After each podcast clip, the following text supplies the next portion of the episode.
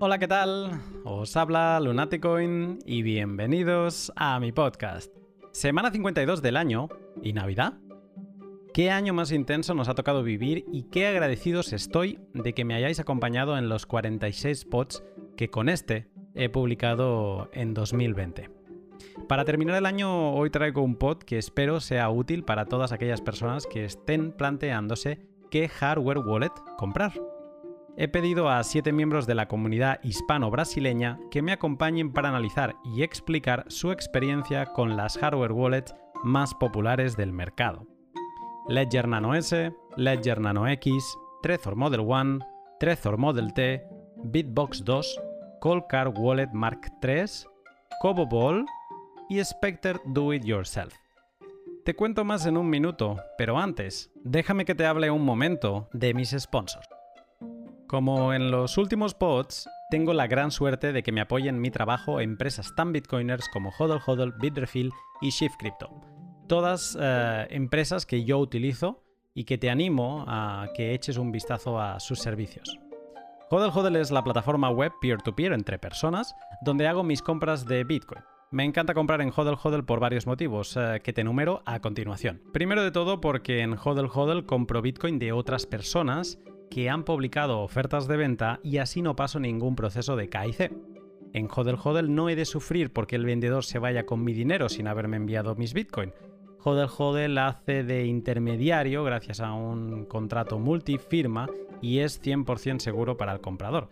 Cuando creo un contrato con un vendedor, también fijo el precio y la cantidad. Y aunque tarde uno, un día en confirmarse la transacción SEPA, por ejemplo, yo sé que esa es la cantidad y el precio eh, al que voy a recibir mis bitcoins. Y otra cosa genial es que al aceptar la oferta defino a qué dirección quiero que me envíen los fondos, pudiendo ser esta una address de mi hardware wallet. De Hodel Hodel directamente a mi cold storage en pocos clics, con la total seguridad de no tener KIC. Anímate a comprar Bitcoin sin KIC en hodelhodel.com y recuerda que si te registras utilizando el código Lunaticoin recibirás un descuento en comisiones para siempre. Bitrefill es la empresa en la que podrás conseguirte un montón de cosas gastando directamente Bitcoin sin pasar a dólares o euros. En Bitrefill puedes recargar tu teléfono móvil en infinidad de países y comprar tarjetas regalos de, numerosos establecimientos. Santa Claus ya debe estar de camino, pero si eres más de Reyes Magos, quizá les puedas pedir algo con una tarjeta de Bitrefill. En Bitrefill tienes una oferta de servicios enorme y te animo a que la revises tú mismo. Justo hoy revisaba y he visto que si eres gamer, Bitrefill es tu lugar, porque puedes comprar con Bitcoin tarjetas regalos de Steam, World of Warcraft, Roblox, Xbox, PlayStation o League of Legends. Échale un vistazo a bitrefill.com y sorpréndete de su genial oferta para consumir con Bitcoin. Shift Crypto es la empresa suiza productora de una magnífica cartera de hardware, la Bitbox 2 Em, son, sponsors del show desde hace ya unos cuantos episodios y esto es así porque realmente creo que Bitbox 2 es el dispositivo ideal para todas aquellas personas que empiezan en Bitcoin y que quieren crecer junto a su dispositivo. Bitbox 2 es muy amigable en su uso y con su app para ordenador y Android podrás dar tus primeros pasos en la invención de Satoshi sin quedar abrumado. Toda la app está traducida al español y en cada pestaña tiene una sección de ayuda con todas las notas que necesitas para entender qué es qué. Lo mejor de Bitbox 2 es que no se queda corta cuando vas entendiendo cada vez más de Bitcoin. Y es un dispositivo que siempre querrás tener cerca para, por ejemplo, hacer multifirmas. Si estás pensando en subir tu nivel de seguridad, échale un vistazo a Bitbox 2 y recuerda que todavía está activo hasta final de año el código descuento Lunaticoin con el que dejarás de pagar un 10% en la compra de tu Bitbox 2. Pues bien, entrando ya al pod. Una hardware wallet es un dispositivo minimalista pensado para almacenar con seguridad tu clave privada de Bitcoin. Una cartera de hardware ha de permitir a tu clave privada interactuar con el protocolo de Bitcoin, básicamente firmando transacciones, sin que ésta salga del dispositivo ni quede expuesta. Por ello, el diseño de estas carteras ha de ser medido buscando siempre la mínima superficie de ataque posible. Una hardware wallet te ha de proteger frente dos amenazas. Un ataque online, mientras operas con ella, sería la primera. Y la segunda, un ataque físico, que se puede manifestar de dos maneras. Puede ser por sustracción del dispositivo, un atacante se lleva tu hardware wallet e intenta extraer las claves privadas, o puede ser también que un atacante manipule el dispositivo mientras no lo estás utilizando y posteriormente robarte las claves. Esto sería un supply chain o un Evil Mate Attack. Si pensamos que ya estamos seguros por el simple hecho de utilizar una hardware wallet para almacenar nuestras private keys, estamos equivocados. No todas las hardware wallets son iguales. Hay algunas que sacrifican ciertas características de seguridad en favor de ser más abiertas, open source y open hardware, otras que directamente no se conectan nunca con un dispositivo que tenga internet eh, a costa de la practicidad serían las que son AirGap, y otras que se apoyan en certificaciones para decirte que son muy seguras desde un código completamente cerrado, imposible de analizar. Como no existe el dispositivo que acumule todas estas características a la vez y siempre hay que decidirse hacia un lado u otro, he pedido a Arcad, BitDop, BlockMeet, BTC Byte, Decentralized, P-Hold y ZeroCool que me expliquen cómo son y cuál ha sido su experiencia utilizando las hardware wallets más importantes del mercado.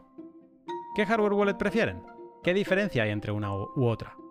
¿Para qué tipo de público están pensadas? ¿Vale la pena comprarse casi en 2021, por ejemplo, una hardware wallet de hace 6 años? El pot original se grabó hace 3 semanas y acabó siendo un monster pot de más de 2 horas con muchos detalles. Para hacerlo más accesible he hecho una selección de los mejores momentos de cada hardware wallet. Más adelante publicaré la versión extendida para quien quiera adentrarse en el ABC de cada una de ellas. Este pod está organizado en 8 capítulos, uno para cada hardware wallet, por lo que si te interesa escuchar eh, solo sobre alguna en concreto, busca en la descripción en qué minuto empezamos a hablar de ella y puedes saltar directamente. Sin más que añadir, te dejo con el último pod de 2020.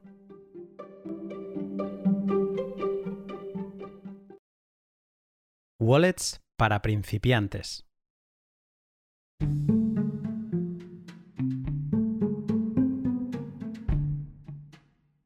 Ledger Nano S. Producida en Francia es una de las carteras más económicas, sale por 72 dólares o 59 euros eh, con su reciente mala prensa, eh, a causa del, del, hackeo y filtrado de más de un millón de datos de clientes, es una hardware wallet tan amada como odiada a la vez. Decentralized, BlockMeet y BTC Byte recomiendan este dispositivo. P-Hole dice no tener experiencia y el resto la desaconsejamos. Decentralized, ¿qué me puedes contar de Ledger Nano S? Pues yo diría que es la, si no la más veterana, pues casi, ¿no? Porque creo que precisamente eh, Layer tuvo una versión anterior que era la Layer Blue y después creo que sacaron esta. Y yo diría que, bueno, pues esta es para un, usuario principiante a nivel medio. Si alguien que necesita empezar, pues yo creo que esta es una buena. ¿Cómo, la describirías? Porque es una de las que, eso, es la que de las que más suenan. Eh, ¿Cómo describirías esta, esta hardware wallet si alguien no la conoce?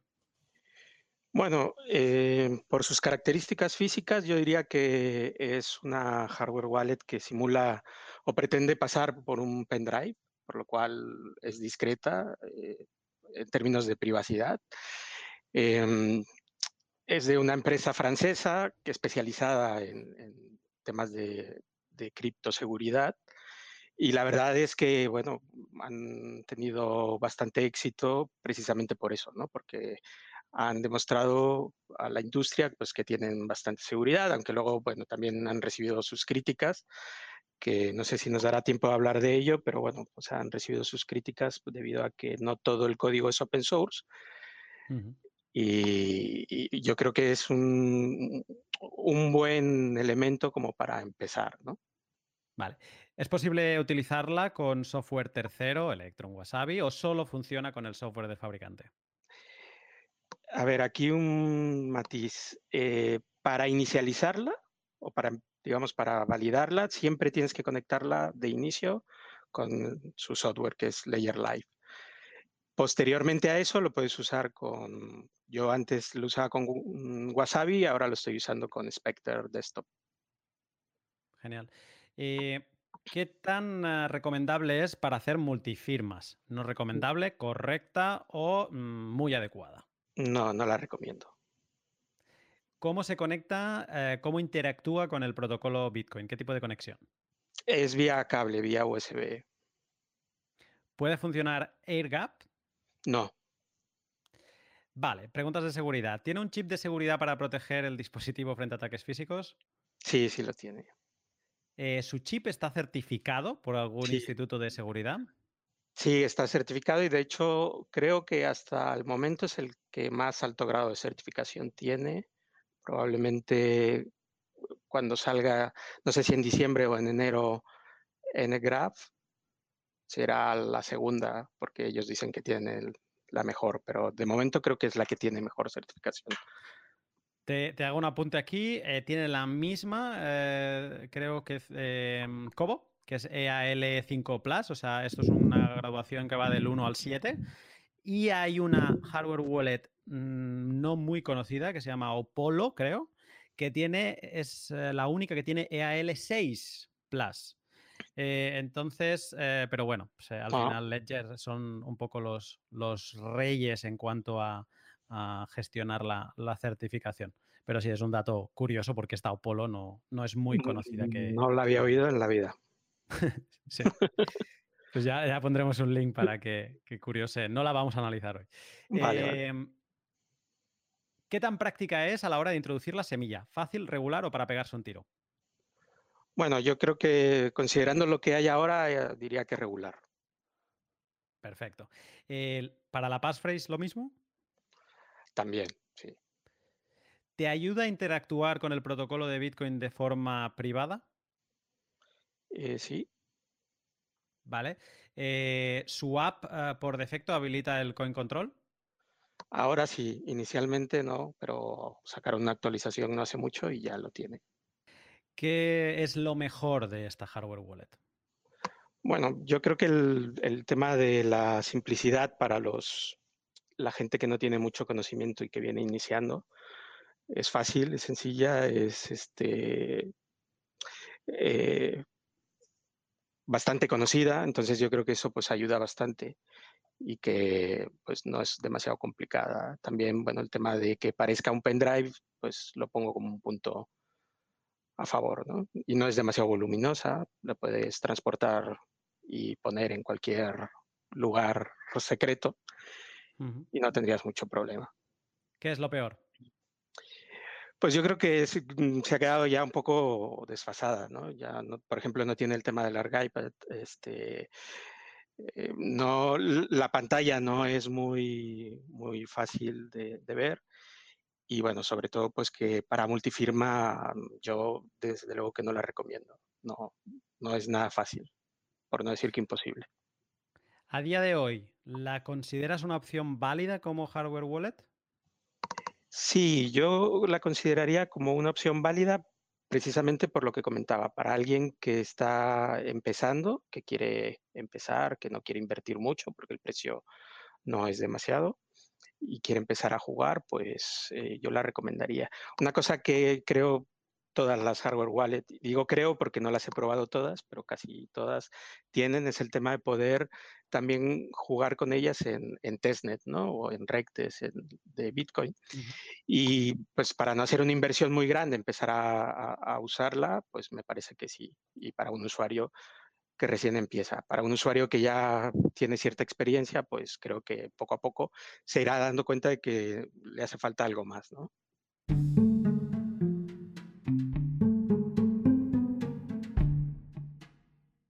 Ledger Nano X. Es la hermana mayor de la Nano S y ya se encuentra en la banda media de precios, con unos 145 dólares o 119 euros por dispositivo.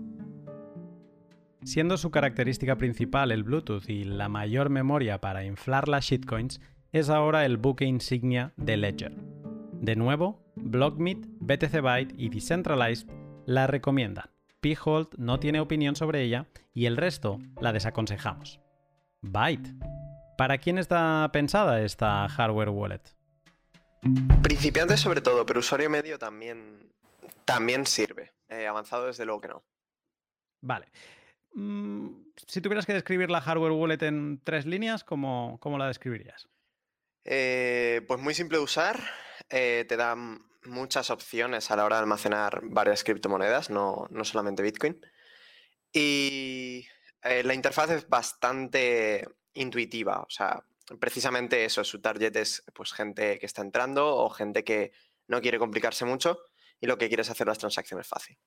¿Qué tan práctico es para, a la hora de introducir la semilla? Eh, para mi gusto es fácil. Eh, me ha sorprendido la, respuesta de Decentralize. Para mi gusto es bastante fácil. Tienes que ir apretando botoncitos y ir mm, cambiando letras. Sí, pero bueno, eh, te lleva unos minutos. Lo, que, lo que para Byte dice que es fácil, si no tienes ninguna hardware wallet y estás escuchando esto, habiendo probado bastantes, no sé qué dirá el resto, pero eso es un poco, está dentro de la parte de más hacia pegar, para pegarse un tiro. Vale, vale, vale. Sí, ese fue el motivo por el que lo comenté, porque, a ver, es cierto que mover unos cuantos o darle clic a los botones tampoco te va la vida en ello, pero viendo cómo son las otras, pues... También mencionar que respecto al Nano S, eh, los botones son más, eh, más cómodos, o sea, la funcionalidad es más cómoda. Qué nivel de finura estamos llegando ya, ¿eh? Ah, o sea, a ver, yo que tengo ambos dispositivos, sí que el, salto se nota, digamos, en el uso. Vale. ¿Te ayuda a interactuar con el protocolo de Bitcoin de forma privada? Eh, pues aquí me gustaría escuchar más a, a Decentralize. Porque yo hasta ahora pensé que no. Sí, si usas solamente la aplicación de Bitcoin, interactúas no, no con Layer Live, sino con Spectre o con Wasabi, estás interactuando directamente con el protocolo. Cierto, cierto. Yo creo que sí.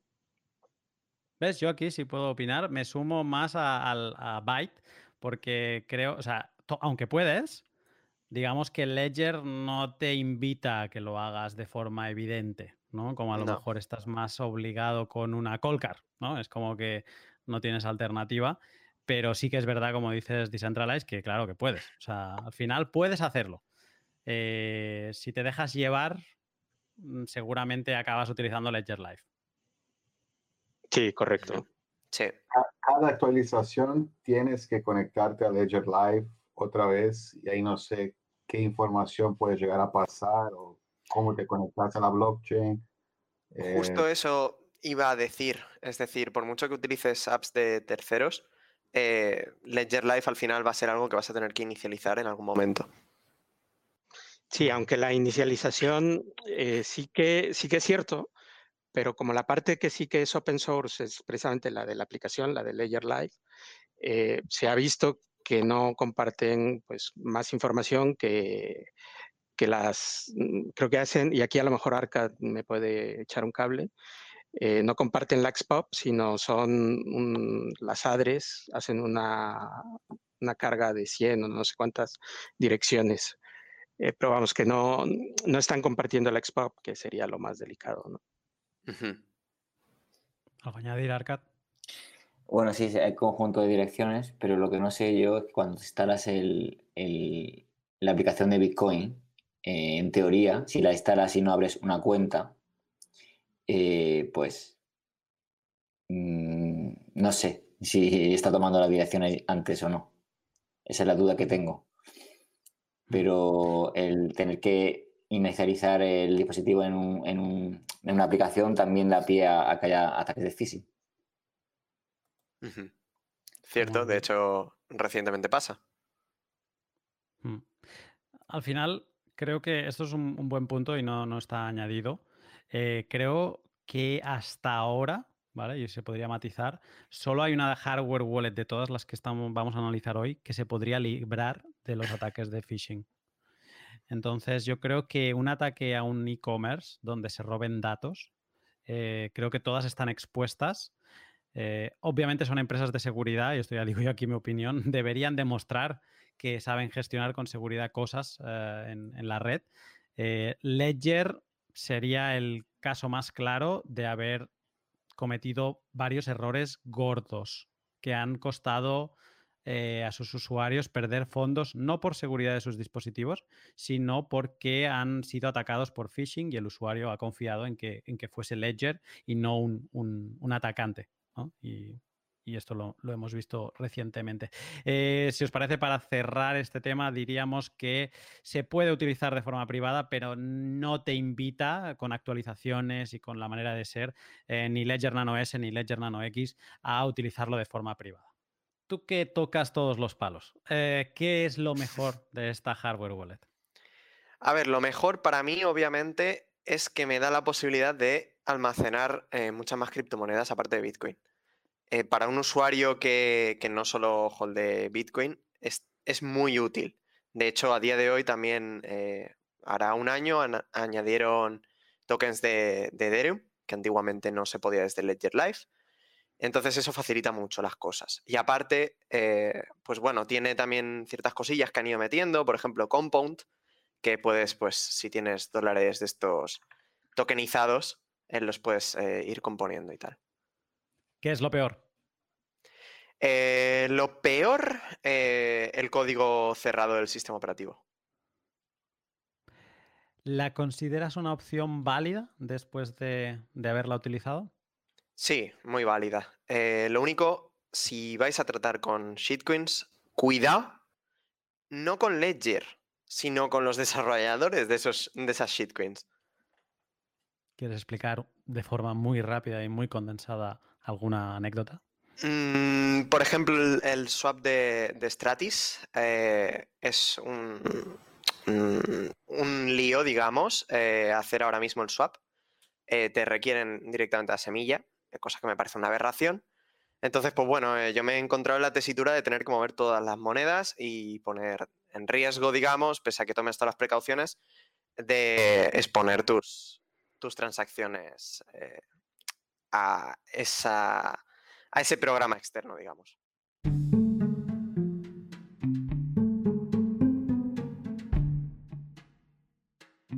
Trezor Model One esta es una histórica del mundo de las hardware wallets. La empresa checa Trezor fue la primera empresa en comercializar dispositivos de seguridad para el consumidor final. Después de hacer un crowdfunding en 2013, lanzaron la Trezor Model One en agosto de 2014. Tiene un precio de 59 dólares o euros, da igual, tiene el mismo, y está junto a Ledger Nano S en el grupo de las hardware wallets económicas. Por las razones que ahora Cero y el resto va a comentar, ninguno de los participantes en este pod la recomendamos. Cero, ¿para qué tipo de usuario es la Trezor?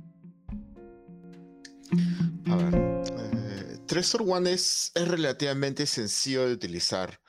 Eh, tiene muchos, eh, la misma aplicación web, bueno, la, cuando te conectas a, conectas tu Trezor a la, a la página, eh, te, tiene un tutorial. Entonces es bastante, bastante sencillo, ¿no? Es de las primeras que aparecieron en 2012 y es, la One es de 2012, es pequeña, es 6 centímetros de, largo, 3 de ancho y medio centímetro, un poquito más de medio centímetro de, grosor.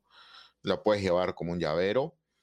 Ah, bueno, eh, para un usuario principiante o que recién está comenzando, podría ser, sí, podría ser porque es muy, es, su tutorial es bastante intuitivo. Eh, empiezo con la batería de, preguntas. Eh, Trezor Model One, ¿es open source? Eh, Satoshi Labs dice que sí, pero algunos usuarios han intentado crear su propio Trezor y tuvieron problemas con el firmware. Vale. ¿Es open hardware? No, ya que muchos componentes de la wallet eh, están certificados por otras compañías. Hmm. Tenía entendido que sí, pero bueno, es curioso. Podemos, podemos rescatar a ver si alguien tiene más, más información de esto. Vale. Tema de seguridad. ¿Tiene algún chip de seguridad que lo proteja? Ah, tengo entendido que sí. Vale. Mm, yo en esta te aquí salto porque tengo bastante claro que no. Es, eh, de hecho, es como una de sus características, pero que no sé si es buena. a veces hay características que, no juegan a su favor.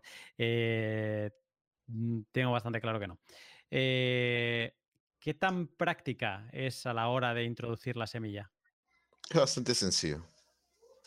Vale, es, o sea, mm, ¿se puede introducir de forma rápida? Sí, sí, sí.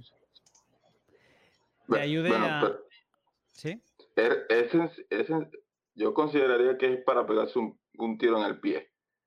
Porque si quieres hacerlo con seguridad y privacidad en el modo matriz, es un desastre. Es complicadísimo hacerlo. Ahora, si quieres introducir las semillas en el host, o sea, en la computadora, sí es más sencillo, pero no es, no es ni seguro ni lo recomendable. O sea, que tú dices, Pijol, que es para eso, para pegarse un tiro en el pie y hacer una maratón después. Sí, sí. Eh, Cero, no sé si has interactuado con Passphrase en, en Trezor Model One. Sí, eh, lo he hecho ahora y es bastante sencillo, aunque hay que recalcar que los novatos no deben utilizar este mecanismo porque si olvidas el passphrase pierde los fondos, definitivamente, ¿no? Pijol, ¿quieres añadir algo en esto? Bueno, tenemos que recordar que Trezor tienen una vulnerabilidad que si no les agregas la passphrase y se hacen con el dispositivo, en cinco minutos te, te traen la semilla. Entonces, este, tiene su compensación.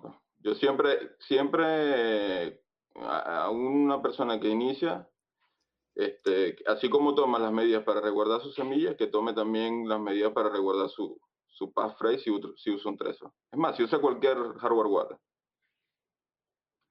Arcad. Que la passphrase se introduce en el, en el ordenador y no en el dispositivo, lo cual es una vulnerabilidad muy grande. ¿No se puede introducir en el dispositivo? No. En Trezor One no.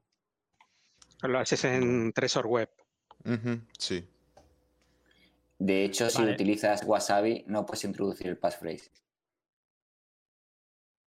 Vale, para quien nos esté escuchando, si no tienen idea de qué narices estamos hablando, eh, como decía P. Holt, eh, o sea, hay una parte muy cierta en lo que dice Cero. Para un principiante sería interesante poder utilizar una hardware wallet que no te requiriese de primeras de utilizar passphrase. Pero como dice P. Holt, es casi obligación si utilizas un Trezor Model One que utilices passphrase, porque es sumamente vulnerable. Y por lo que acabamos de descubrir, el passphrase se tiene que poner en un ordenador, que suelen ser los dispositivos más vulnerables porque tienen malware y virus, etcétera, etcétera. Por lo tanto, eh, no sé si alguien me quiere corregir, pero ahora mismo con esta síntesis que acabo de hacer, plantear guardar tus Bitcoin de forma segura en un Trezor Model One es un despropósito. Sí, un disparate. Eh, mira, solo para poner el otro punto, ¿no? Un contrapunto. Si ya tenés eso, ya la compraste, el Black Friday estuvo ahí, compraste, estaba muy barata, no sé. Igual eh, eh, depende de dos cosas un ataque, ¿no? Una cosa que sabes y una cosa que tenés. Es un modelo de seguridad muy conocido, ¿no? Una cosa que sabes, una cosa que tenés. En caso tenés la Trezor, o sea, el atacante para robar tus fondos tendría que tener la Trezor y tener un malware en tu computadora. Entonces, eh, es, es, un ataque más difícil, ¿no? Digamos que, que solo tenga que tener la Trezor o que solo tenga que tener la passphrase. Tiene que tener los dos componentes para poder robar los fondos. Entonces hay un nivel de seguridad, pero comparado con eh, las otras eh, hard wallets que, que estamos hablando, es de verdad, especialmente la Trezor One, por, por, eh, porque tienes que escribir en, la ordenador, en el ordenador, es bastante insegura. Arcad. Eh, que puede ser muy útil para utilizar el Password Manager como Password Manager y también puede ser útil para utilizarlo como llave eh, de segundo factor. Eso también sirve en Ledger, por cierto. Interesante, es esto que, puedes utilizar. Yo, por ejemplo, lo utilizo en, Twitter, ¿no? Eh, que es como una protección adicional que necesito proveer de una clave física eh, para, hacer el login completo. Eh, sí, al final sirve como una YubiKey, como algo así. eh, puede servir. Si ya la compraste y bueno, ahora estás preocupado, no querés usar con Bitcoin, puedes utilizarla, no, no la tires todavía, puedes utilizarla para hacer, eh, asegurarte asegurar otras cuentas, otras cosas, verdad. Sí, y no la tires tampoco por, por, lo que comenté yo, o sea, te puede servir para hacer pruebas, para, para usarla para aprender. Como objeto de museo. Y como eh, decía Byte, Byte, decías algo por el chat interno. Sí, que la devuelvan, básicamente. Si la han comprado en Black Friday, devolverla. Eh, es interesante. Eh, no nos paga Trezor ¿eh? para hacer este, este podcast. bueno, ni ninguna, claro. bueno, a mí sí me sponsoriza Bitbox, pero no, no paga por este pod. Genial. bueno, Cero, te han dejado la, hardware wallet que estás analizando bonita. Han pintado un Picasso en, encima. seguimos y rematamos. ¿Su app te habilita o te permite hacer coin control? No, no permite que es un Cristo, ¿eh? Vale, eh, te voy a hacer una pregunta difícil después de lo que acabamos de ver. ¿Qué es lo mejor de esta hardware wallet? Que es pequeña y relativamente fácil de usar. ¿Qué es lo peor, si es que quieres añadir algo? Eh, lo peor sería eh, que no puedes utilizarla sin estar conectado al PC y que necesitas hacer el backup de tus de tus eh, passwords en, la, en un dispositivo, ¿no? Eso no es recomendable. La ahora, 2020, casi 21, ¿la considerarías una opción válida como hardware wallet? No, definitivamente no. Para fechas muy atrás, hace 5, 4 o 5 años o 3 años atrás, en la que no había mucha difusión de hardware wallets o no había muchas ofertas de hardware wallets, bueno, era relativamente viable, ¿no? Hoy ya no, ha quedado desfasada. Hmm, es una hardware wallet de, otra época. Cero, gracias por, por venir. a ti. En el directo estoy acostumbrado a tu voz y a tus noticias, pero aquí eh, creo que es la primera vez. Cero ha tenido suficiente ya. Le hemos destrozado la, hardware wallet y ya no quiere hablar más. Eh, cero, un abrazo.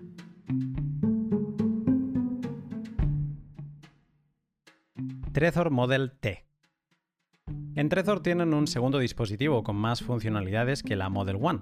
La Trezor Model T se anunció a finales de 2017 y aunque comparte vulnerabilidades de su hermana menor, la recomienda BitDop, BlockMeet y Phold.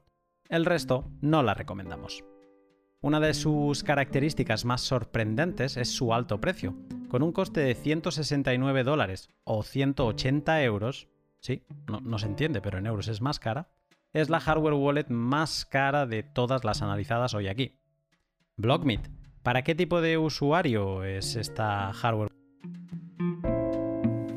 Pues diría que para principiantes porque es muy sencilla de utilizar y, medio porque sí que tiene más posibilidades al ser open source, tanto el hardware como el software, con lo cual lo puedes, bueno, puedes exprimirlo un poquito más. Genial. Si tuvieras que describirla para alguien que no, le pone cara a, la Model T, ¿cómo, ¿qué dirías de ella? Pues es como una cajetilla de, cerillas, más o menos de tamaño. Tiene una pantalla táctil de 240 x 240 píxeles en color, que es con el que te manejas. No tiene botones físicos.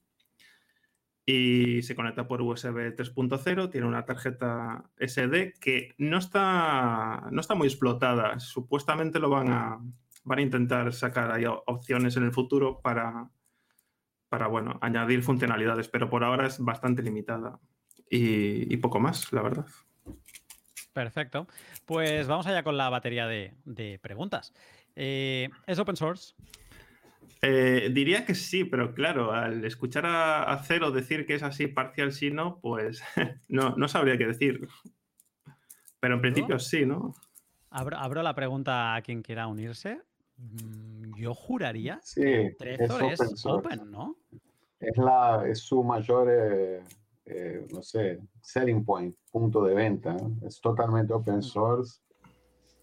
Totalmente open source. Sí, es Aparte, creo que tú puedes incluso compilar y poner tu, no, no, no sé, eso no sé porque nunca lo hice. Ese es el tema de todo, ¿viste? Nosotros siempre confiamos en el servidor de la, del fabricante en general.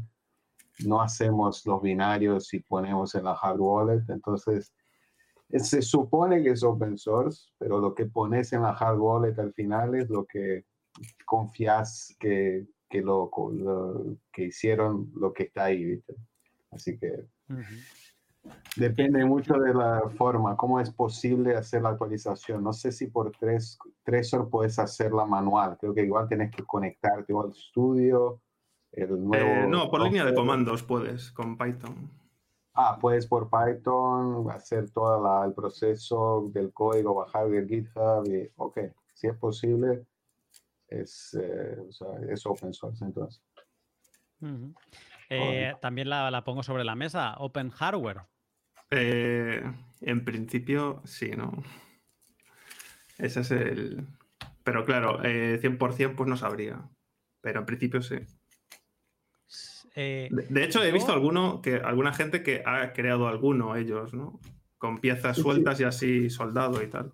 Es ese open hardware, tienen los planes abiertos, puedes crear si quieres. Tienen, te, te enseñan todos los eh, componentes, este, todo abierto.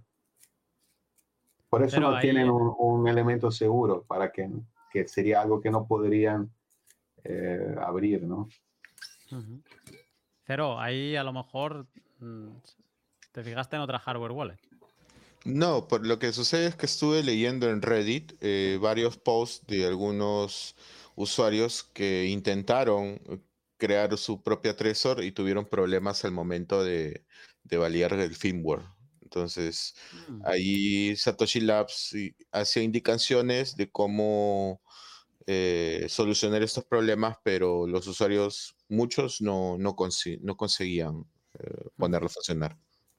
Bueno, no la vamos a analizar, pero hay una empresa de hardware wallets que yo creo que ya es minoritaria, pero que tuvo su momento, que es KeepKey, que es una copia de Trezor, que supongo que de model, del Model One, pero que se apoya en esto de que sea open source, open hardware, porque directamente hizo una copia y, y supongo que le puso su, su firmware y sus programitas. Pero, pero sí que es, vamos, eh, no lo podrías hacer con Ledger eso. ¿Qué tan práctica es a la hora de introducir la, la semilla? ¿Fácil, regular o para pegarse un tiro? Eh, bastante fácil, me gusta mucho el táctil que tiene. Bastante fácil. Que es como una de las grandes diferencias con, con la hermana menor, ¿no? Que tiene una pantalla táctil donde puedes ir seleccionando. Sí, no, el otro es un horror. No, no, eh, este es bastante fácil. Eh, ¿La passphrase lo mismo? Sí, lo mismo. L- Puede ser. eh, eh, tiene una cosa que no me gusta y es que te pregunta, cuando, lo, cuando utilizas su aplicación, que te pregunta si lo quieres introducir las frases en el ordenador. Cuando no debería preguntarlo, debería ponerlo directamente en el. únicamente en el dispositivo. Pero puedes en, en ambas, ¿no? Pues perfecto que me digas esto porque me lleva como la siguiente, que es, ¿te ayuda a interactuar con el protocolo de Bitcoin de forma privada? Eh, yo diría que sí. Yo diría que sí que se sí que interactúa. Pero por eso lo acabas de decir, un poco como que te, te- te lleva a, a equívocos, o sea, te deja como, ah, Claro, es el que ordenador o ponla en el dispositivo, o sea, que digamos Sí, que porque- es... sí, porque por defecto, a mí no me gusta eso, porque por defecto ya te, te mete el que lo hagas por web, ¿no? O lo hagas en el propio dispositivo, porque en el suite también hace lo mismo. En la, la beta esta del suite, de la aplicación nueva que tienen, eh, hace lo mismo. Le tienes que dar a un botón y entonces te salta en el, en el equipo. Entonces, sí, bueno. P-Hold y Arcade, creo que vosotros también la tenéis. eh, Eh, ¿Algo a añadir? que se puede, se puede iniciar por línea de comandos y saltándote el, el suite de Trezor. Vale. ¿Y eso significa, en traducción? Pues que no compartes el XPAP con sus servidores. Vale. P-Hold, ¿algo a añadir? No, una característica que me gusta es que también puedes hacer Chamir y Super Chamir con el Trezor T. Vale. O sea, que tiene alguna funcionalidad de privacidad adicional. Sí, y es, una, es un, un respaldo distinto al que normalmente se, se usa. Que por cierto también lo tiene Kobo. Correcto, también lo tiene el Kobo. Son las dos hardware que tienen ese sistema de, de respaldo. Eh, ¿Qué posibilidades de hacer backup tienes de, de la semilla? Porque has mencionado que también tenía micro SD, ¿no? No, la micro SD no, no guarda la, la semilla. Únicamente es para cifrar el ping por ahora y hay que activarlo por línea de comandos. O sea, que si no Eh, activas eso por línea de comando, ¿de qué narices sirve la micro SD? Pues se supone que en el futuro pues le van a añadir cosas y demás. Es como que lo añadieron pues porque sí, porque pues si eh, le quieren añadir algo. O eso entendí yo, ¿eh? Le pusieron un alerón y ya veremos luego para qué sirve. Exactamente, es eso. No, tiene, tiene algo que pusieron para seguridad ahora, que es como que tenés, podés, en vez de usar una passphrase, como tener en el micro SD algo que solo cuando ingresas un micro SD con ese, con ese archivo, puedes acceder Sí, lo que pasa es que la- solo, la- solo, solo lo he visto eh, para activar algo- por, por línea de comando. O sea, no, no he visto a ningún sitio. Ah, sí, pero es eso, muy- exactamente eso, que es como que cifras, ¿no? El contenido y entonces si no tienes esa micro SD, pues que no te sirve, ¿no? ¿Qué cosas? Sí, como que parte de, la, de lo que estaría dentro de la, del impresor queda Mm, afuera sí. en el.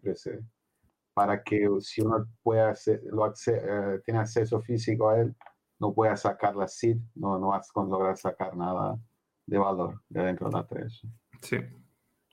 En general, ¿qué es lo mejor de esta hardware wallet? Pues lo mejor que tienes que es open source. Entonces, eh, para la gente que le gusta eh, poder saber lo que tienes entre manos, pues es, muy bueno. Es muy fácil de utilizar porque la pantalla es muy intuitiva y pues como estamos todos acostumbrados a toquetear, pues cualquiera, cualquiera lo puede utilizar. También tiene la posibilidad de utilizar el firmware solo Bitcoin, si solo quieres Bitcoin y no quieres nada más.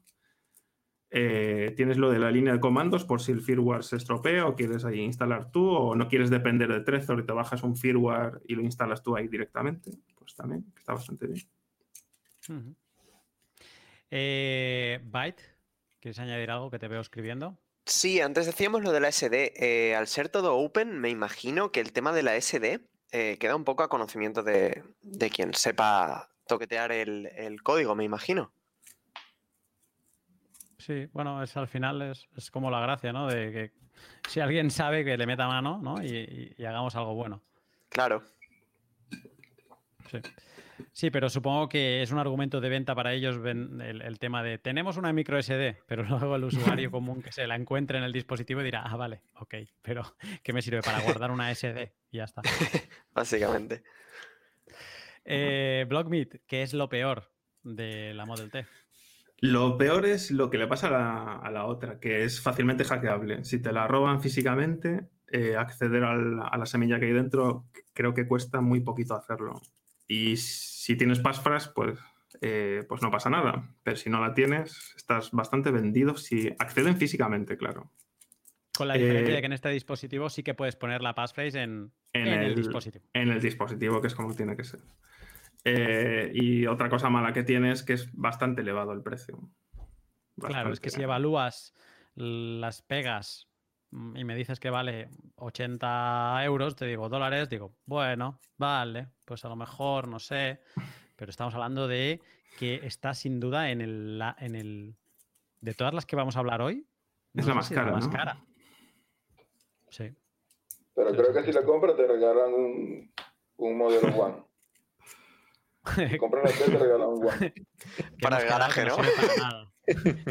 Para que demore dos minutos más en, en la cuenta. Para vaciar el almacén. Para hacer de YubiKey, que es lo que ha dicho Dob antes, que creo que es la mejor funcionalidad de, de- de una Model One. Por cierto, Sí. sobre la semilla en la SD, eh, no te da opción de encriptarla ni nada por el estilo. No, que no te da opción. No, no, no, no tiene utilidad. O sea, eh, en lo que son las aplicaciones, por interfaz gráfica no puedes, no puedes hacer nada. Y, y Vale, para vale. No sé si se ha dicho, pero para, para cargar el passphrase, puedes cargar el passphrase en la, en la SD y al meterlo pues ya se arranca directamente. Sin sin encriptar. tener- sin- sin Creo que es, en- es encriptado, pero cuando la metes en el dispositivo, si pones, pones el pin, ya accede directamente al passphrase, sin Vale. tener que teclearlo. Vale. O sea que sirve para algo más que no solo un sitio para guardar una, una SD y acordarse que está ahí. Sí, y lo que no sé es si algún día habilitarán el AirGap a través de la SD. Este, este, este modelo es como muy raro. Eh, es como que quisieron hacer una cosa que, que pareciera chula, pero como que da la sensación que está como a medio camino de, de- de varias cosas. Eh, BlockMe, tu última pregunta. ¿La considerarías ahora mismo en 2021 una opción válida?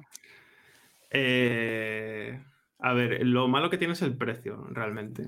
Lo malo es el precio. Si la encuentras barata y, o alguna oferta puntual que puedan hacer, pues igual sí que la consideraría. Pero para lo que te ofrece realmente, eh, no lo consideraría por eso, por el precio. Pero funcionar funciona muy bien y, y sí que tiene peculiaridades, peculiaridades muy, muy interesantes.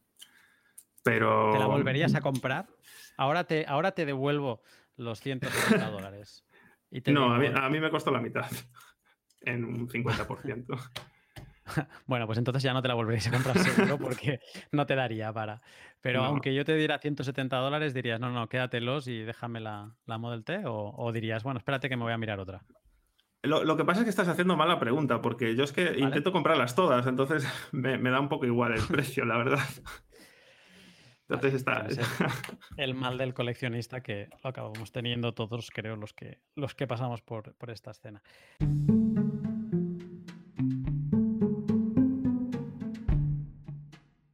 Bitbox 2. Esta hardware wallet es la única en activo de la empresa suiza Shift Crypto.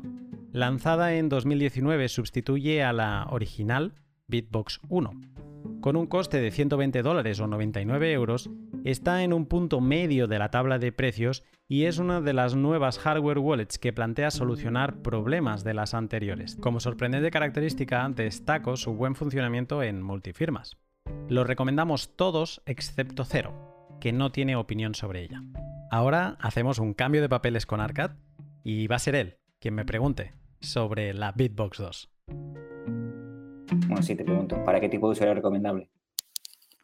Eh, para usuarios, eh, ah, déjame decir una cosa, que aunque sean, son sponsors del show, todo lo que voy a decir ahora es eh, pura honestidad, ¿vale? Y si tengo que decir una cosa que no me gusta, la voy a decir. O sea que en eso, eh, por favor, creedme que no, no me voy a reservar nada. Eh, ¿Para qué tipo de usuario es? A ver, yo diría que sobre todo es para principiantes y medios, aunque tiene unas funcionalidades que todo usuario avanzado querría tener una Bitbox cerca, ¿vale? Y luego me, me explicaré. Pero yo creo que una de sus virtudes es que es, es esto, es una eh, hardware wallet muy transversal. Puedes empezar con ella, puedes seguir creciendo con ella y la vas a seguir utilizando. ¿Cómo es Bitbox? Es un dispositivo que sigue un poco el factor de forma del USB, como decía Decentralized de Ledger Nano, pero es un USB un poco más gordo, ¿vale? Porque tiene una pantalla un poco más grande. Y bueno, es eso, un USB grande que es muy bonito cuando se conecta, eh, tiene unos botones que no se ven, son como invisibles, no sé ni cómo funcionan. eh, y es un dispositivo así pequeñito, bonito, podríamos decir. Ajá. Bueno, ahora en cuanto a las características, eh, ¿es open source?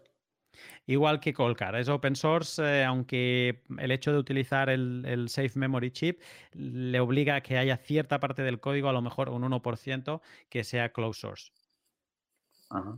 ¿Es open hardware? Lo mismo que en open source, es mm, open hasta llegar a ese punto. Ajá, interesante. Eh, bueno, AirGap no es, entonces No. pasamos a, la- a las preguntas de seguridad. Eh, ¿Qué tal acerca del chip de seguridad? ¿Tiene chip de seguridad? Sí, lo mismo, mismo caso que con Colcar, tiene un Safe Memory Chip, no está certificado, eh, pero es muy curioso el sistema que tienen de almacenar la semilla. Si a alguien le interesa, eh, grabé un pod con, con Douglas, con su CEO, donde lo explica, aunque está en inglés. Y a la hora de introducir la semilla, ¿es práctico? Pues sí, aunque es de estos que tiene factor forma USB, este teclado que, que digo yo que, que tiene unos botones como que no se ven, está muy bien y está muy bien pensado, porque en, en cada clic que haces te empieza como a sugerir las posibles palabras que te van quedando ¿no? dentro del- de la lista del BIP 39 y en apenas cuatro clics has introducido una palabra y, y, eh, y no tienes que estar buscando ¿no? dentro de todas las letras. Entonces sí, yo diría que es, eh, es fácil, Ajá. Y a la hora de la passphrase, igual. eh, ¿qué es lo que más te gusta de este dispositivo? Sobre todo esta parte de una, de que es open source y que te permite crecer con él. Si empiezas, eh, eres principiante, eh, vas a poder ir aprendiendo con él, te va a seguir siendo útil cuando seas avanzado y cuando seas ahí, cuando seas medio y cuando llegues a avanzado, a lo mejor te interesa toquetear una Spectre o una Colcar, no pasa nada. No la vas a guardar en un cajón como yo sí que he hecho con Ledger. Eh, esta la vas a seguir utilizando, le vas a dar vida con, con multifirmas y eso es de las, de las cosas que, que más me gustan. ¿Y lo que menos? Pues el palo se lo tengo que pegar con, con Wasabi, porque hemos hecho como mucho hincapié siempre en que Wasabi es esa wallet perfecta si no tienes nodo. Y el hecho de que no se pueda conectar con Wasabi eh, sería como su pega eh, por ahora más grande. Eh, digamos que te obliga, si quieres conectarte con seguridad, con privacidad, pues a hacer un paso más adelante, ¿no? A ir ya a tener tu nodo, a tener Spectre, y eso sería lo que, lo que diría. ¿Podemos decir entonces que es una opción válida como, como dispositivo? Sin duda, sin duda. Creo que tiene un- una larga vida por delante para quien sepa ver más allá de lo que es Ledger y, Trezor y quiera una versión eh, para empezar como lo que venía siendo hasta ahora Ledger y, Trezor, pues la versión de calidad es, ah, es ah, Bitbox y a partir de ahí, pues como he dicho, puede seguir creciendo. O sea que sí, sin duda, sin duda la consideraría. Wallets para usuarios avanzados.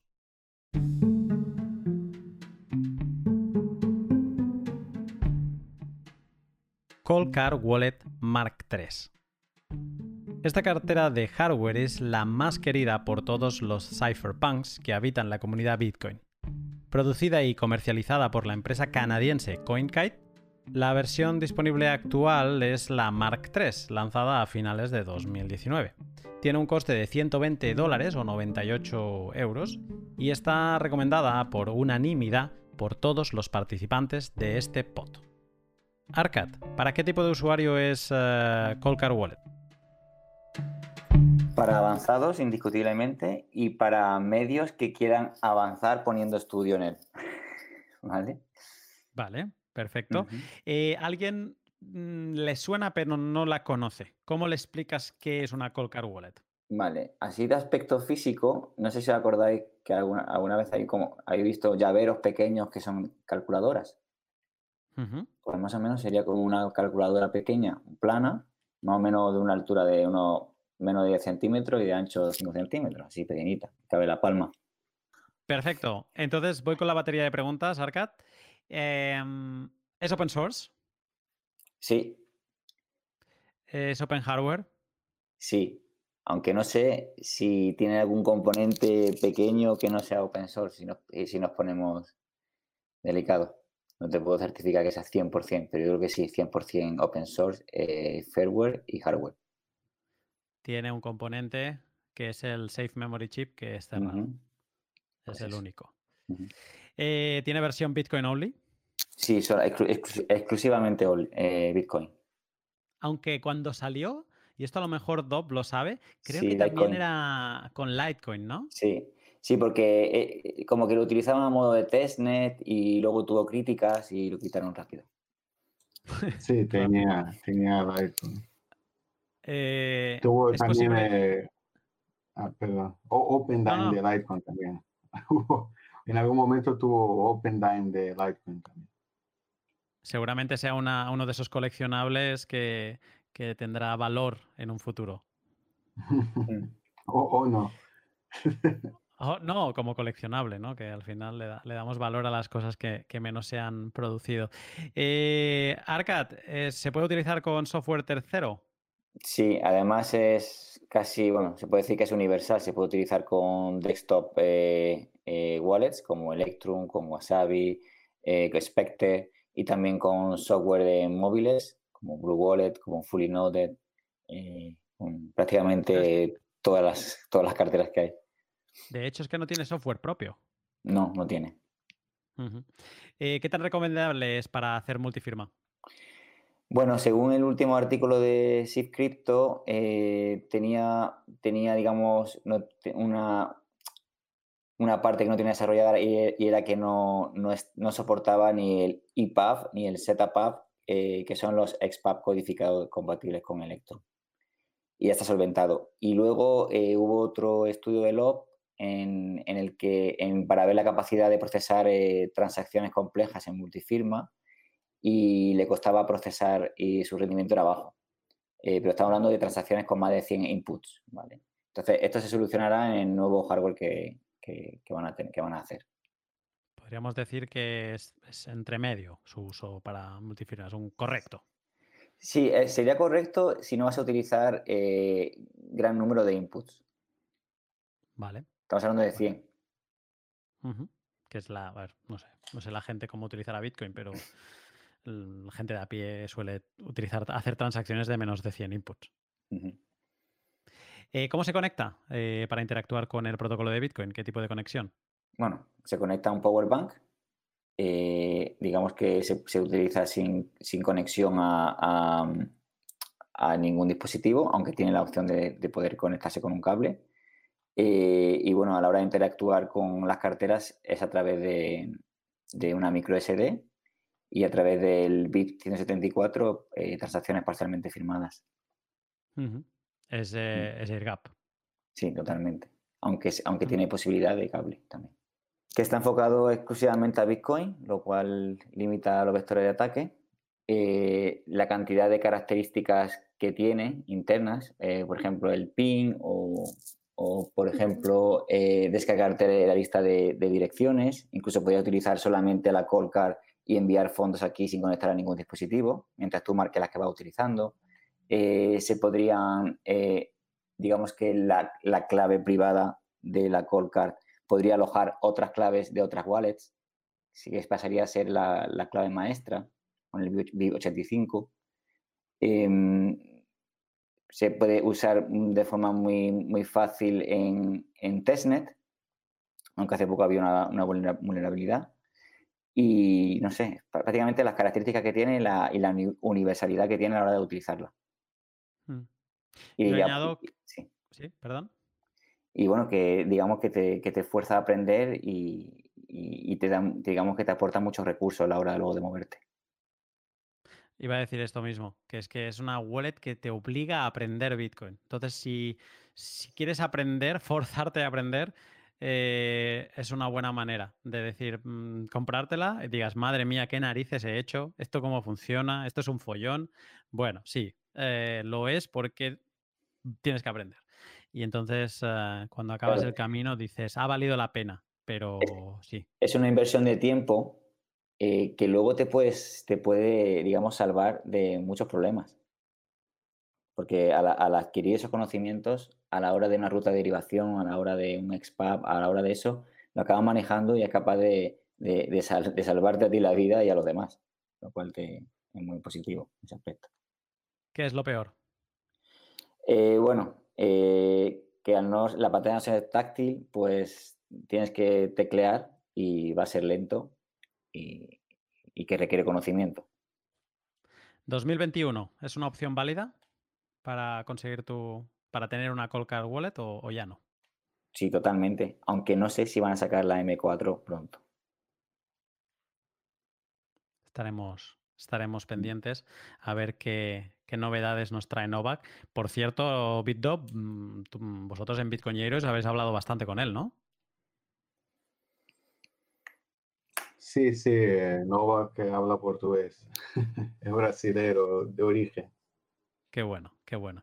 Pues nada, estaremos pendientes también de... Y, y- y- ah, y de la Mark 4 se supone que, o sea, según ellos, para el fin de 2021. Ajá. O sea, todavía hay un año, todo un año. y no creo que la Mark III Sí, sí, sirve totalmente. todavía, mismo que mismo que esté la 4, puede ser, creo que va a ser más cara porque va a tener más hardware. eh, y, y bueno, o sea, Yo, yo creo que se van va a esperar para ver cómo va el tema de la multifirma y cómo va avanzando. Wallets ideales para multifirma y usuarios avanzados.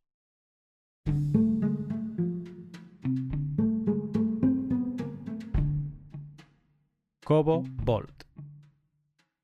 Cobo Bolt es la hardware wallet china de la empresa Cobo. Con un diseño totalmente air-gap, se apoya en un firmware basado en Android. Su segunda generación de dispositivos se ha lanzado la primavera de este año, 2020, y tiene un precio de entre 99 y 149 dólares en función de qué versión selecciones. Cobo Bolt está recomendada por todos los usuarios, excepto por Decentralize y un servidor, que no tenemos opinión al respecto. Pijolt, ¿para qué tipo de usuario está pensada Cobo Bolt? Bueno, con, esa, con ese preámbulo que has hecho, yo diría que es para un usuario más avanzado, ¿no? Porque aunque es muy intuitiva y fácil de usar, este, las transacciones son parcialmente firmadas, pues son, se, transmiten por medio de códigos QR o una tarjeta micro SD. Este, con lo cual, bueno, son transacciones PCBT y, y sí sería para un usuario avanzado. Hmm. Eh, a nivel general, eh, aquí ya sí que te pido que te puedes es- eh, explayar un poco. ¿Cómo alguien que no sepa qué es Cobo Bolt, eh, cómo la describirías?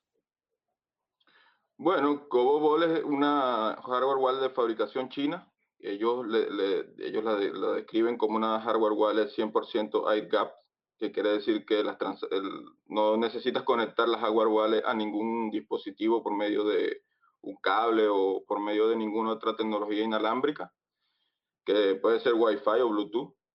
Este, en este caso, las transacciones se transmiten, como dije, por medio de códigos QR. Para lo que necesitas usar es la cámara de la cámara, una cámara trasera que tiene el dispositivo y la pantalla táctil este, con, la que, con la que viene. Pues. Y como dije, las transacciones son PCBT. Tienes la opción de hacerlo por medio de los códigos QR o por medio de, de los micro SD, así como la, parecido a lo, a la- a lo que hace la Colcar. Como también te comenté, la pantalla es táctil, tiene, es de 4 pulgadas, o sea que unos 6 centímetros de ancho por 11 de largo. Básicamente entra, en- te entra en la palma de la mano, es muy fácil de, de manipular. Este es, el sistema operativo que utiliza es Android, con lo cual si la persona que la, que la quiere adquirir, la adquiere, este, básicamente tiene que entender que está usando este, Android, pues, como un teléfono. Android. Y este, cuando recibes el dispositivo, la autentificación o, o que para saber si el dispositivo es el que tú eh, adquiriste, viene de, la- de- viene de fábrica, no ha sido cambiado, no ha sido manipulado en el camino, ellos tienen un sistema de verificación por medio de, uno, de un código que se escanea con el propio hardware wallet y te entrega un- un un- una serie de números para realizar la verificación. Este, vienen en diferentes versiones, la Pro y la, la Ultimate, que son las más avanzadas, cuentan con un sistema de autodestrucción, con lo cual si alguien intenta en el camino abrir el dispositivo, ya sea por medio del, del punto más, más débil que tiene, que es la pantalla, el dispositivo se, se, se borra y este, no podrías usarlo. pues. Entonces te darías Vale. cuenta de, de que el, el el dispositivo ha sido vulnerado. Entonces, Cobo Bolt, ¿es open source? No, ¿Es open hardware? no, yo diría que no. Aunque Vale. déjame matizar un poco en las, dos en las dos respuestas, si, si puedo, ¿no? Sí, sí. Sí. El, a pesar de que el, el- el- ellos usan un, un security element que es parecido al de Ledger. Sin embargo, ellos dicen que, el, o sea, dentro de la descripción dicen que el firmware del security element es de código abierto y puedes verificar cómo se genera la frase de recuperación y la clave privada maestra a partir de la entropía que genera el dispositivo. y también cómo se generan y derivan las claves privadas y públicas y pública secundarias. Y en el hardware, ellos han publicado hace poco el, el, esquema del dispositivo y la lista de materiales que utilizan para que se utilizan para por si acaso alguien quiere construir su propio hardware desde cero. Pues. Pero sin embargo la respuesta sería que básicamente que no, que no son no es, no es open source ni open hardware. Vale, ¿qué tan recomendable es para hacer multifirmas? Bueno, en lo particular te contesto con lo que yo utilizo. Yo básicamente no, no me gustan las multifirmas, así que nunca he usado en específicamente la Cobo para, para eso. No, no. Yo sí he visto tutoriales y, en la que se hace multifirmas con, con otros dispositivos, como puede ser la Colcar o, o el Trezor, incluyendo la, la Cobo, pero yo nunca la he usado así, así que no, no, no tendría como darte una, una respuesta certera a esa pregunta. Mira, yo, yo la he testado y es muy buena para multisig. Incluso si no confías por el código de China y todo, eh, viste, pensás que quizá tiene alguna algo raro, puedes utilizar como multisig como uno de los cosigners eh, y, y, es bastante práctica. Eh, y funciona bastante bien porque ellos utilizaron la mismo, los mismos padrones de Coldcard. Entonces, todo que es compatible con Coldcard, puede, puedes usar la Cobo también. Incluso con Coldcard solo, o sea, sin ninguna computadora. Entre algunas Coldcard y algunas Cobo puedes hacer una multisig sin nunca tocar una computadora, solo con el micro SD entre las, las, las wallets. Mm. Entonces es bastante buena al nivel para, para multisig la, la Cobo. Qué bueno. Eh, gracias, Dob. Eh, P-Hold, ¿cómo se conecta? ¿Cómo interactúa con el protocolo de Bitcoin? Se conecta principalmente por medio de los códigos QR y también tiene la opción de micro SD, con la única salvedad de que para sacarla, sacar e introducir la, tarjeta tienes que desconectar la batería, que sería el único inconveniente que le veo, pero creo que ellos están trabajando para colocar la, cavidad donde entre la memoria fuera de, o sea, que no tengas que sacar la, la batería para eso. ¿Puede funcionar eh, como AirGap? Sí, es 100% AirGap. ¿Qué es lo mejor de esta hardware wallet? Yo creo que lo mejor es que te permite hacer interactuar con las transacciones PSBT de forma muy, muy sencilla con los códigos QR. ¿Qué es lo peor? Que no es de código abierto. A día de hoy, habiéndola probado, ¿la considerarías una opción válida como hardware wallet? O sea, ¿te plantearías después de haberla probado y utilizada eh, volverla a comprar si no la tuvieras? Yo, yo la consideraría, consideraría para un usuario eh, medio que quiere eh, ir un paso más allá o escalar más en una, una posición en el conocimiento de interactuar por primera vez con las transacciones PSBT. Entonces, si tienes un ledger o un Trezor y quieres eh, hacer, pasar al siguiente nivel con las transacciones PSBT, la Cobo te puede servir para, para hacerlo.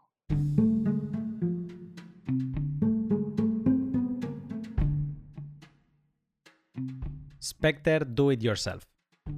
Spectre Do It Yourself es la wallet más diferente de todas las que hemos comentado hasta ahora.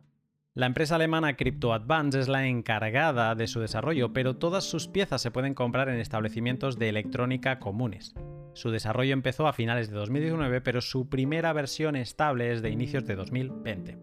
Con un precio de salida de 110 dólares y de hasta 230, ocupa la tabla media y alta en función del modelo de los posibles precios eh, de hardware wallets analizadas hoy todos los miembros de este pod la recomendamos, a excepción de Decentralize, P-Hold y Zero, que no tienen opinión. Arcad la recomienda en su versión más cara, la que incluye el Dev Kit y la protección frente a ataques físicos. BitDob, ¿para qué tipo de usuario está pensada Spectre Do It Yourself? Eh, yo diría que medio avanzado, medio muy cabeza abierta y avanzado es como que tenés que, sí, avanzado, medio avanzado, sí. no para iniciantes seguramente no, salvo que seas que vengas del mundo del hardware, sea iniciante en Bitcoin, pero ya conozcas de hardware, pero si no es eh, para, para más, más avanzado, seguro. ¿Cómo es esta hardware wallet? Si la tienes que explicar. Alguien ahora, acabamos de decir que es, que es divertida, que es interesante. Eh, ¿cómo, se lo explicamos? ¿Qué, es? Porque da, un poco de miedo si la ves por primera vez. Sí, es una hardware, hardware wallet que la construís eh, utilizando hardware que compras en una... Eh, no, no, es, como, es como que vas a, a, una tienda de hardware, de placas y piezas y cosas para hacer eh, computadoras, ¿no? ¿Viste? Como...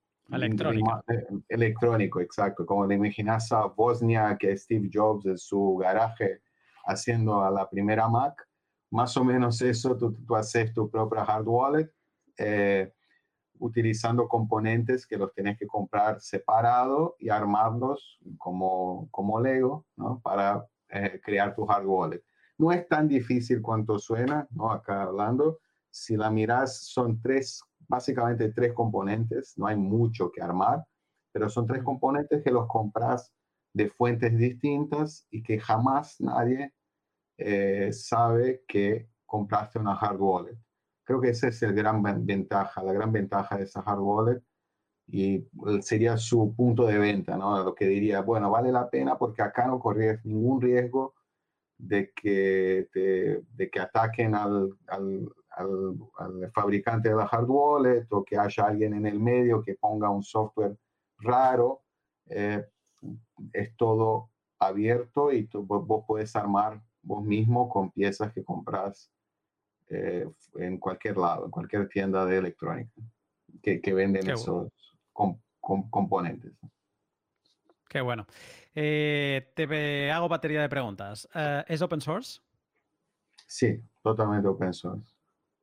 ¿Es open hardware? Eh, sí, o sea, tenés que comprar hardware específico, pero eh, sí, diría que sí. Las partes que puedes utilizar son, eh, puedes utilizar varias partes distintas, sí. O sea, es open hardware. Uh -huh. ¿Qué tan recomendable es Spectre Do It Yourself para hacer multifirmas?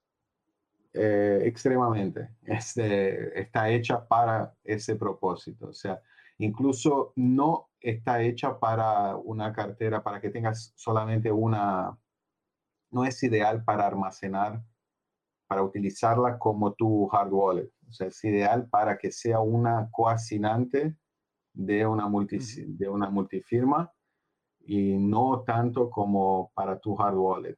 Es importante también decir que en este momento todavía es un proyecto muy, muy, muy joven y que es un trabajo en, en andamiento. ¿no? Ellos incluso lo ponen como un aviso, o sea, todavía no es algo para utilizar con muchos fondos, eh, salvo que Ulay eh, quizá lo use como una, eh, una de las carteras de la, una multifirma.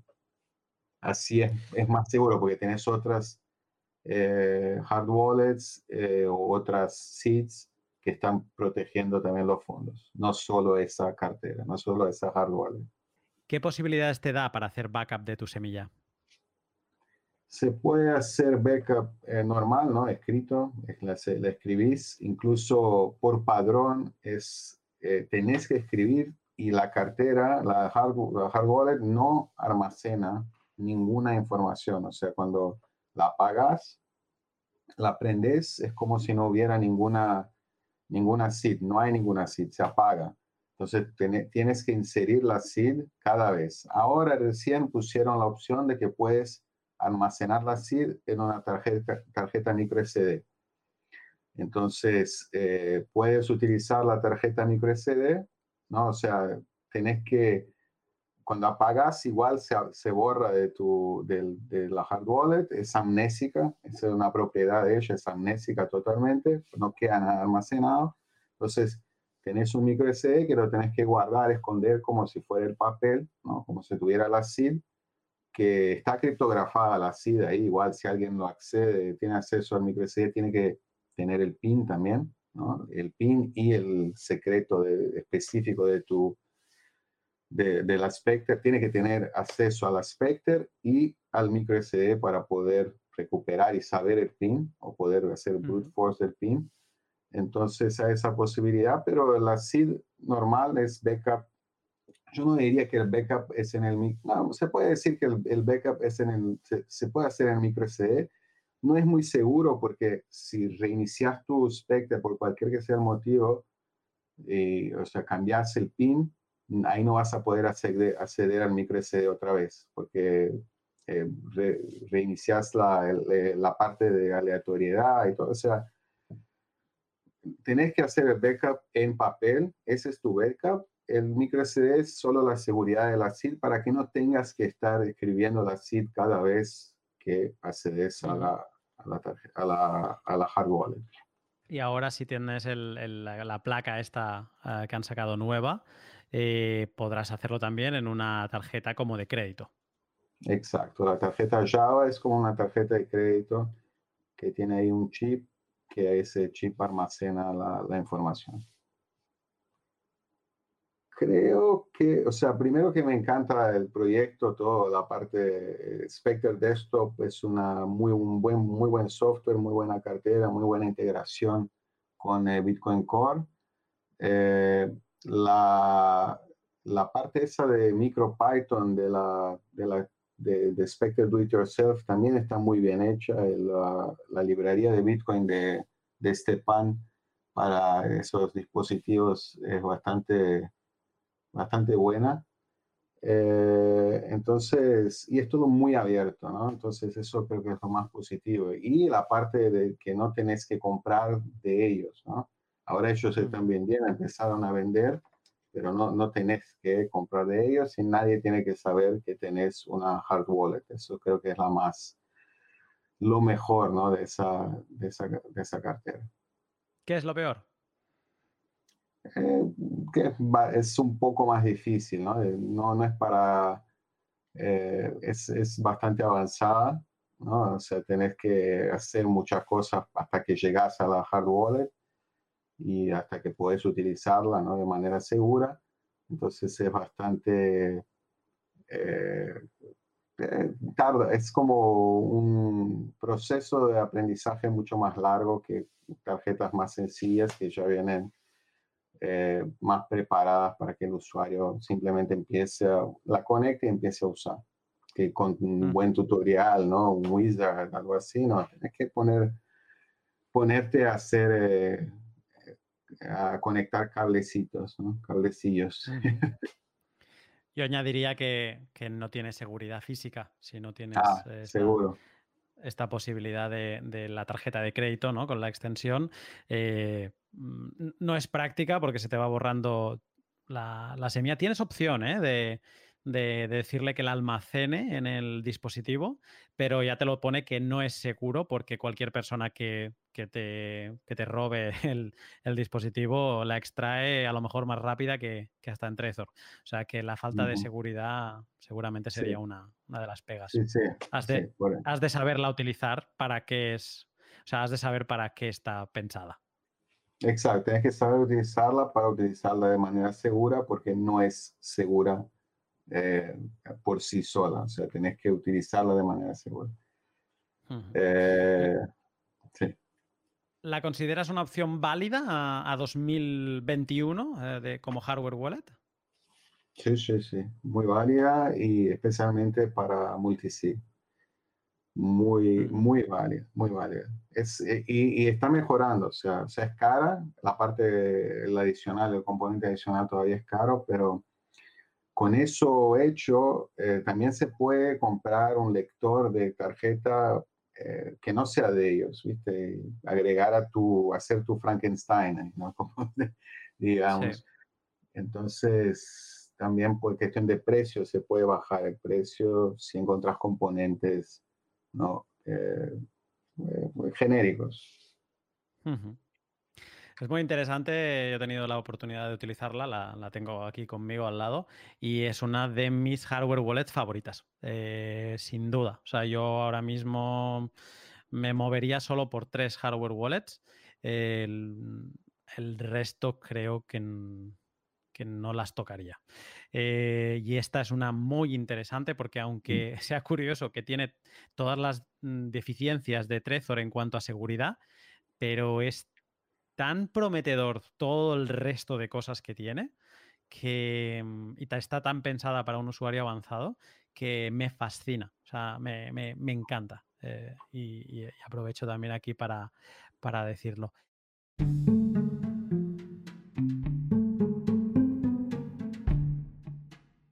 Y hasta aquí los ocho análisis de las principales hardware wallets del mercado. Pero los invitados todavía tienen algo que añadir. Sí, bueno, yo así de manera general lo que diría, lo primero que se me ha venido a la mente haciendo este repaso, que la verdad, aunque largo, muy interesante, es cómo ha evolucionado todo esto. ¿eh? O sea, yo recuerdo el año pasado y, no teníamos toda esta gama, esta variedad y, cómo está evolucionando con la llegada de Expecter, con la llegada de, de este, Colcar, bueno, las, las mejoras que hizo, no es tanto que llegara, sino las mejoras. Y yo creo que se vienen cosas muy interesantes. Otro, otro tema que está creciendo mucho también y que está empujando a que las wallets eh, cambien y evolucionen, pues es el tema de las multifirmas. Y entonces con el tema de las multifirmas, pues invariablemente las wallets también tienen que, evolucionar y que mejorar, ¿no? Entonces yo creo que vamos a ver cosas interesantes. En cuanto, ya muy rápido, en cuanto a lo que hemos visto, pues yo creo que aquí hay un popurrí eh, donde, bueno, cada quien se tiene que hacer su idea y, plantearse un poco sus necesidades, ¿no? Si quieres aprender, no quieres gastarte mucho, tienes opciones. Si quieres aprender y no te importa gastarte un poco más, pues también, ¿no? Está, genial esto, esto que acabas de decir. Hay, muchas opciones y, cada uno tiene que encontrar su sabor favorito. Byte. Sí. Eh, bueno, a mí se me había olvidado comentar el tema de Bluetooth, no hemos tocado mucho. Eh, respecto a Ledger X, eh, decir que yo lo del Bluetooth sí que lo veo útil para gente que viaje y que no quiera llevar, a ver, no sus fondos de, de cripto, sus holdings, sino más bien un seguro para viajar, está bastante bien. en otra semilla aparte, obviamente. Y lo veo una función bastante útil, ya que lo puedes conectar fácilmente con el móvil. yo qué sé, imagínate eh, para quien viaje y de pronto la tarjeta no le funcione o lo que sea, poder utilizar eso como último recurso. Lo veo bastante útil. Ahora mismo, pues viajar no se puede mucho, pero bueno, esperemos que en el futuro sí. Tema shitcoins. Eh, cuidado, que tengas la shitcoin implementada en Ledger Live. A mí me ha pasado que han llegado a tener el nodo de esa shitcoin caído. ¿Qué significa esto? Que te quedas con los fondos, que usas la semilla o contactas con el soporte técnico y depende el soporte técnico puede ser bastante deficiente. Eh, yo por suerte sí que conozco un chico que trabaja en Ledger y cada vez que hay así algún problema le, comento, pero no suele ser lo usual. Tienes ahí un contacto VIP. Sí, pero, pero vamos, que mucho ojo, porque claro, podéis quedaros con, con los fondos eh, bloqueados, por así decirlo. Siempre puedes moverlos usando a semilla, pero ya sabéis que no es la opción idílica. Porque todos comparten la misma semilla. Exactamente. Es un peligro. Eh, Serito. Eh, bueno, para empezar, habría que ver la los problemas que tiene Tresor, ¿no? Este tema de tanto del precio como de la seguridad, ¿no? Porque puede ser muy seguro, puede ser muy barato, sin embargo, hemos caído en la cuenta de que es bastante inseguro. Y por el otro lado, puede ser muy caro, el modelo T es uno de los más caros y sigue presentando problemas de seguridad. Incluso con la micro SD, según, según nos cuenta Blockmeet, eh, es como tener un brazo extra, pero no te sirve para nada, ¿no? Entonces, eh, e, es este problema que hay, ¿no? Eh, básicamente, para poder escoger mejor, mientras más conozcamos sobre, sobre el producto o, sobre seguridad, y, tengamos un conocimiento más profundo, vamos a coger mejor. Se, se me ha ocurrido ahora hacer un meme de una comparativa entre una Paper Wallet y un Trezor Model One. Y a lo mejor habría cosas donde ganaría el Paper Wallet. No, definitivamente, definitivamente. Eh, a tal, sí, tal punto que como te contaba, y Arca también, la Trezor la tengo enterrada, así que la he tenido que desenterrar ayer para poder usarla, ¿no? Genial, genial. Eh, Blockmeet, eh, en general, ya no solo de Model T, no sé si quieres eh, añadir alguna cosa, hacer algún comentario. Pues el. A ver, realmente aquí hay bastantes buenas opciones para, para principiantes medios o, o avanzados, ¿no? Pero sobre todo para los principiantes, que es lo más complicado muchas veces, es eh, lo que se comentó antes de intentar, o si puede ser, una billetera que tenga testnet, porque aunque parezca que no tiene mucha utilidad, sí que es muy bueno para, para entender cómo funciona Bitcoin o incluso cualquier otra cripto, que es, al final todas funcionan muy similares. Y, y estar seguro de lo que se está haciendo, porque aunque tengas la billetera, no vas a estar exento de, de posibles problemas, incluso de robos, ¿no? Porque lo del phishing, al final te dejas llevar con que la billetera es, segura, pero te preguntan ahí el soporte técnico, el supuesto soporte técnico, tus semillas, y pues mucha gente se deja, se deja llevar, por esa falsa seguridad. Entonces hay que tener mucha precaución siempre. Es muy buen, muy buen consejo esto del, del- de la atención al cliente. Eh, don't trust a nadie, ni a nosotros. Don't trust Sí, a nadie. sí, sí, a nadie, a nadie. ¿eh? Si- te preguntan las semillas, nunca, nunca, nunca se puede dar, nunca. Qué bueno. Y, mm, ¿Quién teníamos después? Teníamos a, a BitDop, creo. Hay eh, una cosa interesante, creo que quedó por hablar, que creo, o sea, hay, hay el tema de cold, cold storage, ¿no? De almacenamiento frío y almacenamiento caliente, ¿no? Que sería conectado a Internet y no conectado a, inter- a Internet en ningún momento. Creo que algunas de estas hard wallets permiten, ¿no? Ser totalmente fría, totalmente cold, como eh, Coldcard, por ejemplo, eh, Kobo, quizá también si la utilizas sin eh, parear con una computadora, puedes simplemente crear una SID, eh, sacar una de la tarjeta micro SD direcciones y empezar a enviar fondos ahí sin que jamás eh, eh, haya habido ninguna interacción con, con Internet. Otra forma de utilizar esas carteras es caliente, ¿no? Yo diría que no es tan caliente porque la SID nunca tiene contacto con Internet, pero más como tibio, ¿no? Una forma tibia. Y ahí son las otras carteras como Trezor, todas las que tienes que conectar USB, ¿no? Eh, y interactuar con la, con, con la red para poder eh, sacar direcciones eh, son como más tibias. Eh, es algo que a veces no, no, no- o sea, pensamos, ah, una hard wallet es siempre fría, pero no es tan preciso. O sea, frío, frío, nunca tocó la internet, ni las, ni la expat, ni la, o sea, nu- ni saben que, o sea, ni tu proveedor de internet si te está observando sabe que tenés Bitcoin o que estas direcciones son tuyas o que consultaste estás eh, rodando Bitcoin Co, eh, estás rodando un node o algo. Eh, o sea, sigue siendo un poco caliente, ¿no? Digamos, Es, un buen matiz. Eh, repaso rápido. eh, Kobo, Spectre, Coldcard estarían en esa parte de Cold Core, eh, o sea, frío en frío, digamos. Y luego el resto, eh, to- las dos Trezor, las dos Ledger y Bitbox, estarían en esa parte tibia porque se conectan a un dispositivo que está conectado a, a Internet. Eh, si a alguien se le despierta la curiosidad, es un tema sobre el que estudiar. Y, y sí, eh, es un tema interesante eh, para reflexionar sobre, sobre él. Eh, pues genial por esta parte y ya solo me queda hablar con, contigo, Arcad. No sé si quieres añadir algo de, todo de este pod maratoniano de, hardware wallets. Bueno, que no se casen con ningún dispositivo porque todos tienen vulnerabilidades. Así que si lo estáis utilizando a menudo, que lo actualicéis. Que si veis algo raro, no vayáis hacia adelante.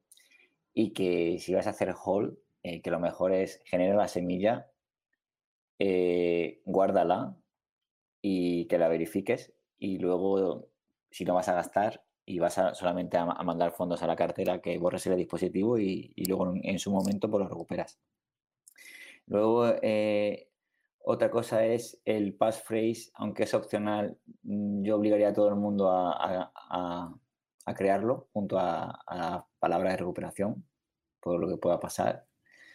Eh, y bueno, y otra sería lo que está haciendo eh, Spectre, que es de, que tú puedes generar las semillas por ti mismo por ejemplo, con dados o con monedas y que el dispositivo solamente te haga el checksum. Eso sería una buena opción, así no, no habría que depender del dispositivo. Pues yo no me queda mucho más a agregar. Daros las gracias a, todos. Eh, sé que ha sido un pod denso. Eh, espero que haya aportado claridad. Eh, para alguien que se esté mirando una hardware wallet, pues voy a intentar hacerlo lo más claro y lo más fácil para poder saltar al punto de, cada una de ellas. Y obviamente hay más. Hay más, hemos mencionado aquí estatal o Polo, hay otros dispositivos, creo que aquí se han tocado los más conocidos y los más utilizados, junto incluso hasta KeepKey que hemos mencionado cuando hablábamos de Trezor.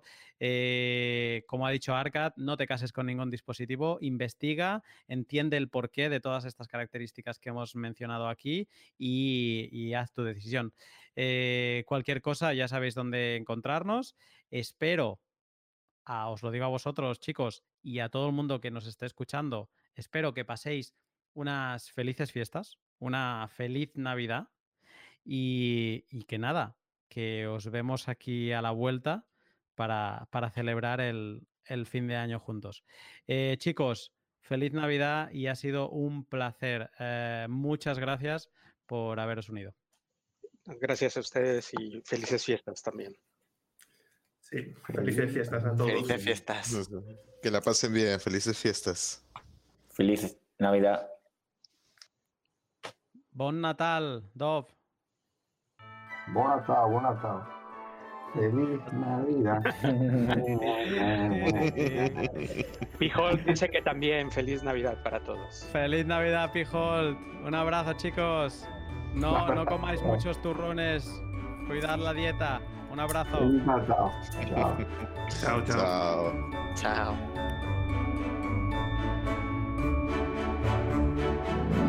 Y aquí eh, llegamos al final de 2020. Un año eh, raro de narices, pero que a nivel Bitcoin eh, ha sido muy interesante. Hemos vivido un halving, hemos vivido muchos programas de directo 2140, hemos vivido 46 pods el año pasado, quien me escuchase, eh, no sé si sabrá, pero creo que en algún pod dije que me propuse en 2019 hacer al menos 40 pods. Se me hizo complicado. Eh, al final acabé haciendo 42, creo. Pero pensaba que iba a ser más fácil, ¿no? Si haces cálculos, 52 semanas, pues, ostras, dejando 12 aparte, llegar a 40 debe ser fácil. Pues no, es, eh, significa que tienes que estar casi cada semana non-stop eh, y después eh, pues tomarte vacaciones, ¿no? Este año, por ejemplo, no he parado eh, en Semana Santa y eso, he vuelto a superar los pods del año pasado. El año pasado me dije que este 2020 no me ponía ningún target, mm, simplemente flow. para el 2021 tampoco me pongo ningún target. Creo que seguiré haciendo los pods semanales porque me gustan y porque los disfruto pero bueno, no sé, también quiero, tengo ideas de, hacer alguna serie especial y a lo mejor me pueden llevar algún, algo más de tiempo. En general quería aprovechar este, este momento que os estoy robando para daros las gracias, para darte a ti las gracias que me estás escuchando eh, por todo, por, por el apoyo, por los mensajes, que tengo muchos por contestar ahora, se me han acumulado en estos días, que se me ha juntado mucho trabajo y, no he podido contestar, pero quiero ir contestando mensajes de, Twitter y, y, pero igualmente te, agradezco mucho el, apoyo, los likes, los retweets, eh, el apoyo en Patreon. Eh, eh, em, o sea, me fascina. Tengo 31 Patreons a fecha de grabación de esta intro y es, eh, pues, bueno, que, lo agradezco muchísimo. Hay otros Patreons que, no están en Patreon, pero que hacen la misma función haciéndome alguna donación. Eh, muchas gracias, de verdad, porque siento que lo que hago sirve, que ayuda a comprender eh, un poco más Bitcoin. Y eso es lo que quiero seguir haciendo en 2021, que por cierto es año Bitcoin, 21 millones de Bitcoins 2021. A ver qué hacemos y qué podemos celebrar. Espero que el- esta pandemia pesada que nos ha tocado vivir se vaya agotando y que podamos hacer cosas más en, en directo, más en persona. Eh, no sé, a lo mejor una celebración del Pizza Day en algún sitio de España. Y, y nada, en general, gracias. Eh, disfrutad de las fiestas. Al final, Bitcoin es importante si tienes con quién celebrarlo. Así que aprovechad estos días, descansad y nos vemos a la vuelta en 2021. Muchas gracias por todo. Desde la luna, corto y K.